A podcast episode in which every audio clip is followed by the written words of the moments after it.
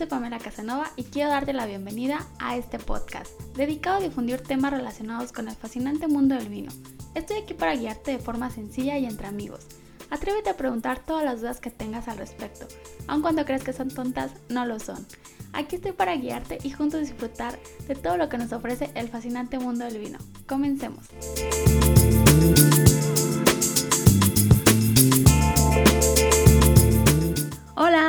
Al podcast. El día de hoy vamos a platicar sobre las familias aromáticas y las sensaciones gustativas a la hora de degustar un vino.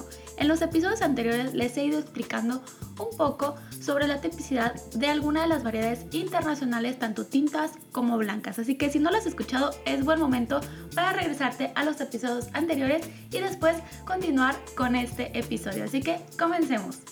Y bueno, comenzando con la parte de los aromas del vino, se entiende que los aromas van a provenir desde la propia uva, o sea, es la tipicidad, es el aroma propio, el ADN de cada una de nuestras variedades.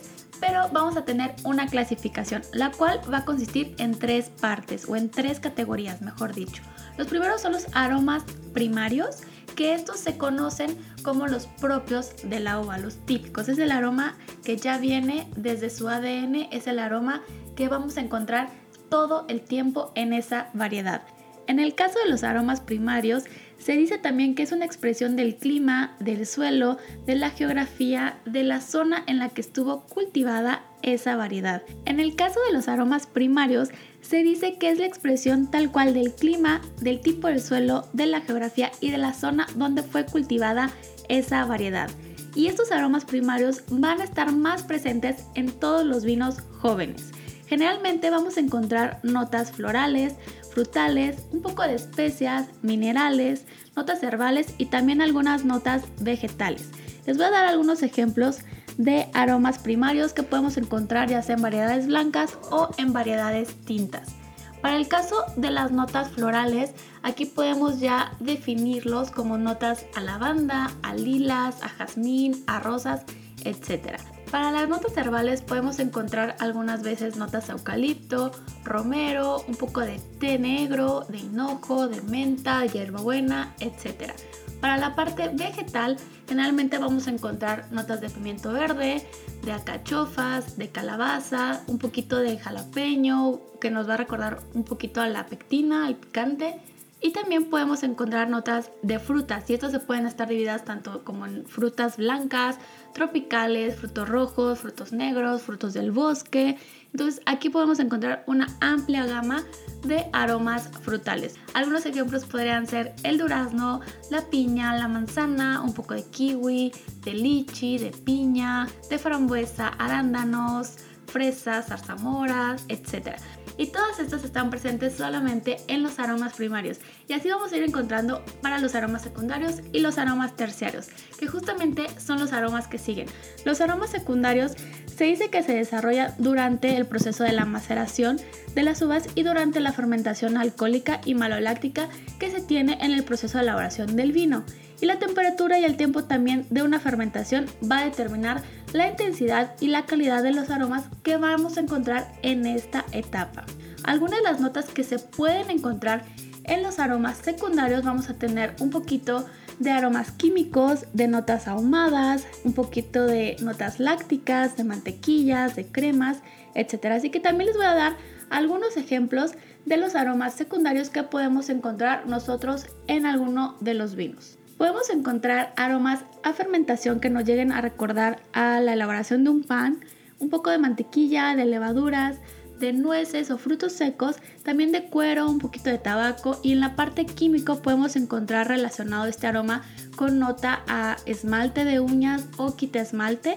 Esa parte química también la podemos encontrar muy presente en los aromas secundarios. Y por último tenemos los aromas terciarios, que estos van a aparecer en el proceso del envejecimiento o de la crianza de nuestro vino.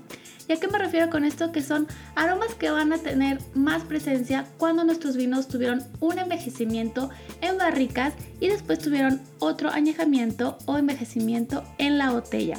los aromas que podemos encontrar presentes en los aromas terciarios van a ser más hacia las notas balsámicas, un poco de notas tostadas, también podemos encontrar un poco de cuero, de miel, de frutos secos, un poquito de tabaco, de cuero y algunos de los ejemplos que podemos tener en la parte de los aromas terciarios se van a ir más hacia aromas añejos, los cuales podemos relacionar como el coco, el tabaco, un poco de caramelo, de especias en general y la vainilla. También estas notas van a variar muchísimo dependiendo el tipo de roble en el cual haya sido envejecido nuestro vino y también el tostado que tuvo esa barrica, que después en otros episodios vamos a ir hablando más a detalle sobre los diferentes robles que existen para envejecer nuestro vino.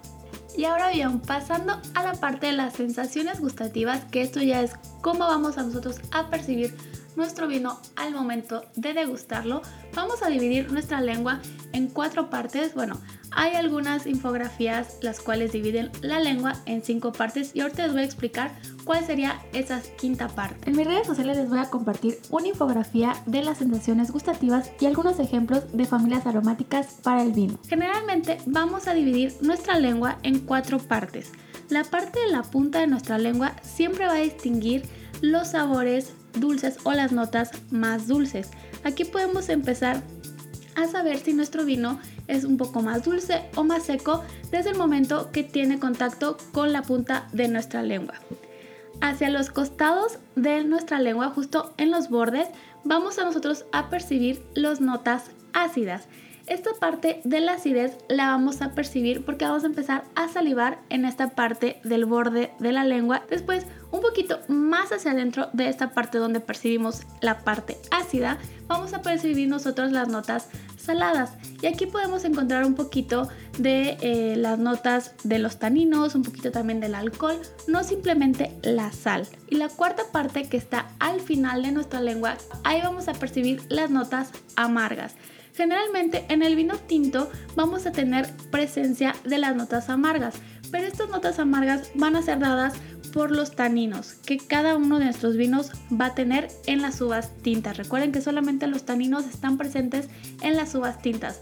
Para las uvas blancas, la tanicidad o los taninos no existen, ya que estas variedades carecen de taninos. Y por último, la quinta parte que muchas personas también la consideran como una sensación gustativa al momento de degustar los vinos, se va a encontrar justo en el centro de nuestra lengua y ahí es donde se va a percibir las notas de umami, que de cierta forma es como la unión de todas estas sensaciones en una explosión de sabores. Generalmente para los vinos yo recomiendo estas cuatro divisiones en la lengua, ya que la parte del umami aún sigue siendo un poco confuso de explicarlo al momento de catar un vino y que todas las personas realmente tengan esa sensación de umami. Así que yo les recomiendo que comiencen con estas cuatro partes esenciales que son los dulces, salados, ácidos y amargos y como vayan avanzando ya pueden ir tal vez definiendo o teniendo esa percepción un poco más desarrollada de las notas de umami al catar un vino. Y esto ha sido todo por el tema de la semana. Me gustaría leer sus dudas o comentarios y por supuesto de qué otros temas les gustaría que platiquemos. Nos escuchamos la próxima semana. Los invito a que me sigan en redes sociales en donde seguimos en contacto. En Instagram me encuentran como Pamela Sommelier y en Facebook como Pamela Casanova Sommelier. Nos escuchamos a la próxima. Mil abrazos.